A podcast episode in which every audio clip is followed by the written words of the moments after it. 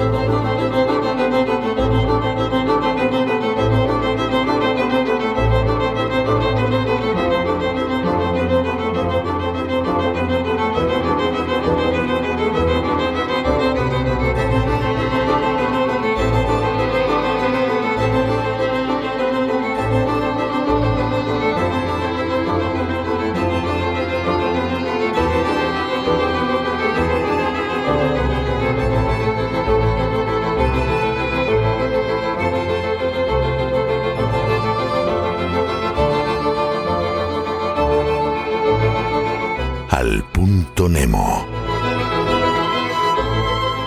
Comenzamos hoy una nueva sección, les habíamos prometido que tendríamos nuevas secciones en el programa de la voz. Esta sección se llama Al punto Nemo y yo tengo que aclararles qué es el punto Nemo. El punto Nemo es el polo de lo inaccesible que se encuentra ubicado en el Pacífico.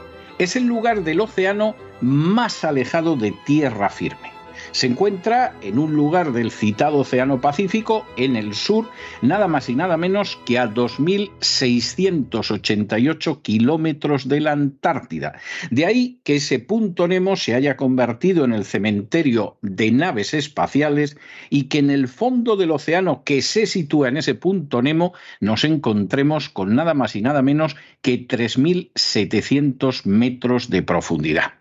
Todos los jueves, a este lugar inaccesible por antonomasia que es el punto Nemo, vamos a mandar a personas que es que se lo merecen. Y por lo tanto, sería ideal que llegaran allí y a ser posible no regresaran nunca.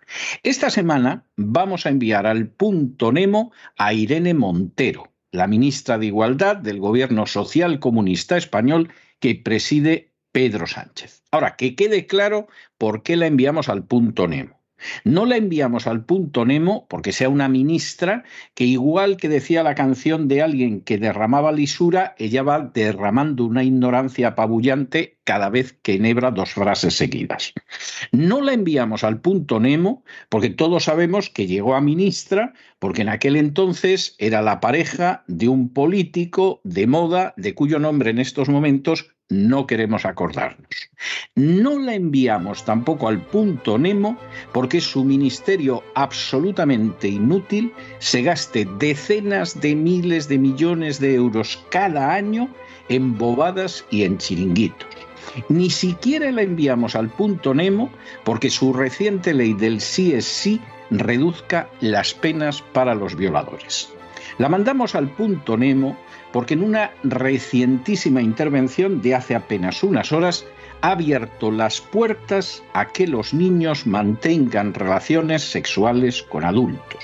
En otras palabras, Irene Mentira, como la llaman algunos de sus detractores, ha mostrado la patita de la paidofilia que la verdad es que siempre ha estado oculta bajo los ropajes de la ideología de género. Resulta repugnante resulta indecente, resulta inmoral que se abran las puertas a la paidofilia y todavía lo resulta más que ese paso asqueroso se dé desde el poder que otorga un ministerio que eso sí es servilmente sumiso a la agenda globalista.